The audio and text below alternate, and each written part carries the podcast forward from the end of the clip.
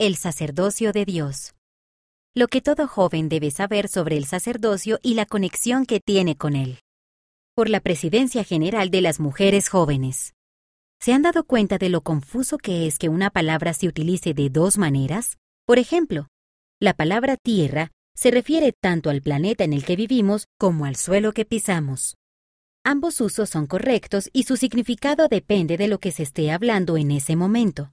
Para hacerlo más confuso, cuando Tierra se refiere a nuestro planeta, también incluye la idea de suelo, porque el suelo es la superficie del planeta. Definición del término sacerdocio. En la Iglesia utilizamos el término sacerdocio de dos maneras. El término hace referencia al poder y a la autoridad absolutos de Dios. Sin embargo, también utilizamos sacerdocio de una manera más limitada para referirnos al poder y la autoridad que Dios da a los poseedores del sacerdocio ordenados para obrar en todas las cosas necesarias para la salvación de los hijos de Dios. El sacerdocio que se le confiere al hombre no es todo el poder de Dios. El gráfico de la derecha de las versiones digital o impresa ilustra este punto. En este gráfico pueden ver ejemplos del poder de Dios, el cual es infinito y no tiene límites. En su interior también pueden ver ejemplos del poder y la autoridad del sacerdocio de Dios que Él confiere u otorga a hombres dignos para oficiar en la Iglesia de Cristo. Ejemplos de la autoridad del sacerdocio en sus vidas.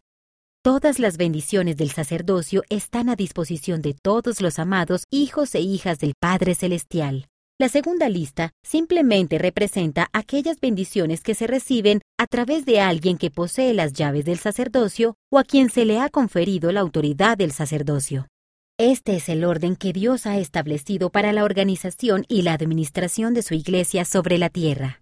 Otros ejemplos de la autoridad del sacerdocio de Dios incluyen a un presidente de un quórum de diáconos o de maestros que posee las llaves para dirigir la obra de su quórum, las bendiciones que un padre da en su hogar y las ordenanzas y los convenios del templo. Los hombres, las mujeres y el sacerdocio. A pesar de que la ordenación a un oficio del sacerdocio solo la reciben los hombres, el presidente Dallin H. Oaks, primer consejero de la primera presidencia, explicó un principio importante.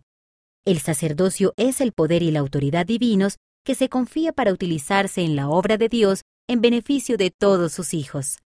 El sacerdocio no es quienes han sido ordenados a un oficio del sacerdocio o quienes ejercen su autoridad.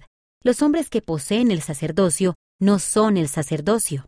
No debemos referirnos a los hombres ordenados como el sacerdocio.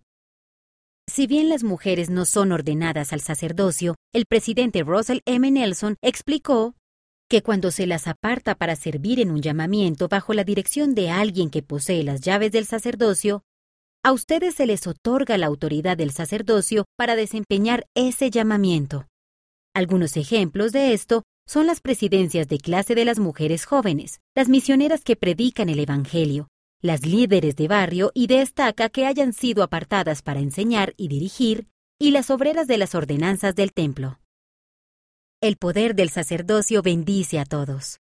Las bendiciones que ustedes, hombres y mujeres jóvenes, reciben son suyas a través de los convenios que hicieron en el bautismo y los que harán en el templo.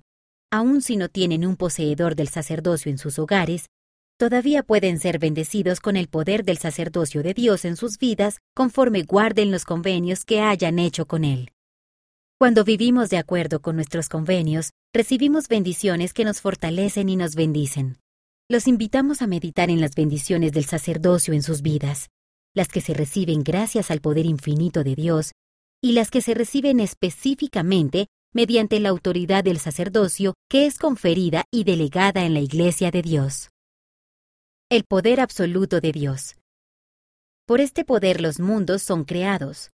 Por este poder, Dios conoce y ama a cada uno de nosotros. Por este poder, Dios nos guía y dirige mediante el Espíritu Santo. Por este poder, Dios escucha y contesta nuestras oraciones. El sacerdocio que se confiere. Por este poder y autoridad somos bautizados. Por este poder y autoridad, un obispo preside un barrio. Por este poder y autoridad, somos sellados como familias. Por este poder y autoridad, se bendice y reparte la Santa Cena. Por este poder y autoridad se dan bendiciones del sacerdocio.